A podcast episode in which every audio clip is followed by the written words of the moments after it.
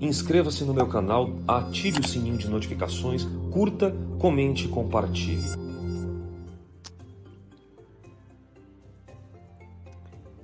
Por volta do ano 250 a.C., na China antiga, certo príncipe da região de Tingizhá, no norte do país, estava às vésperas de ser coroado imperador.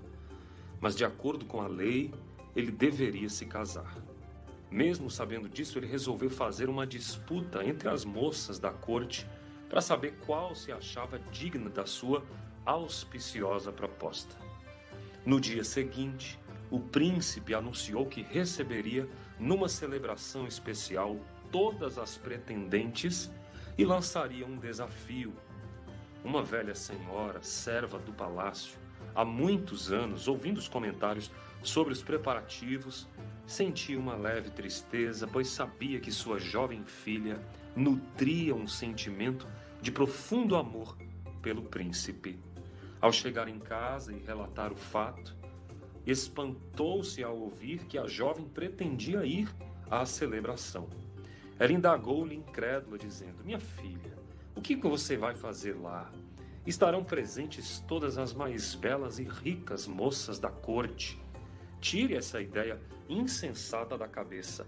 Eu sei que você deve estar sofrendo, mas não torne o sofrimento uma loucura. E a filha respondeu: Não, querida mãe, eu não estou sofrendo, e muito menos eu estou louca.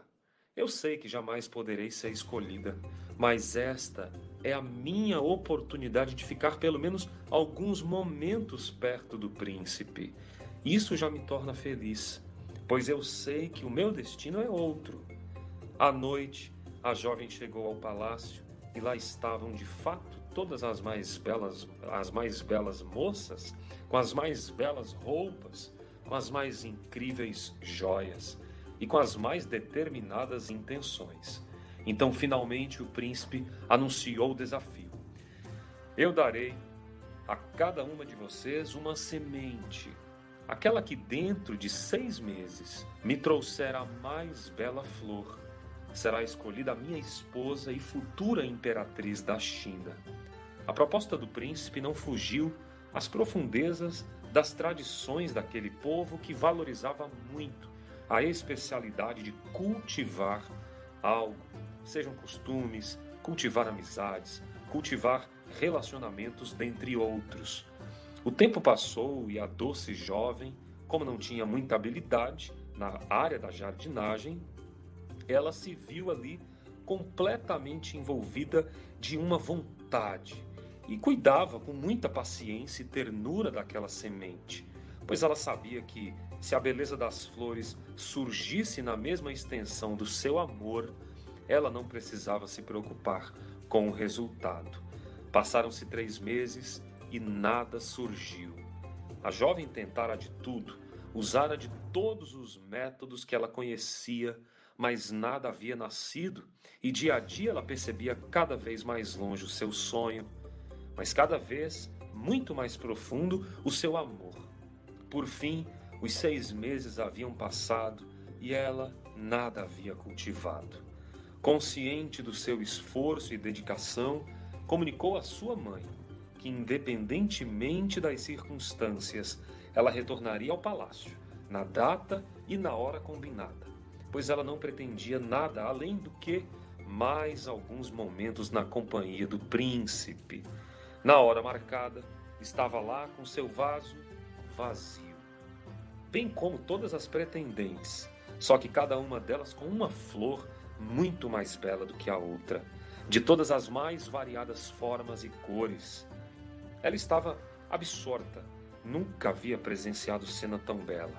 Finalmente chegou o momento esperado. O príncipe chegou, observou cada uma das pretendentes com muito cuidado e atenção. Após passar por todas elas, uma a uma, ele anunciou o resultado e indicou a bela jovem como sua futura esposa. As pessoas presentes tiveram as mais inusitadas reações. Ninguém de fato compreendeu por que ele havia escolhido justamente aquela que nada havia cultivado. Então, calmamente o príncipe chinês esclareceu.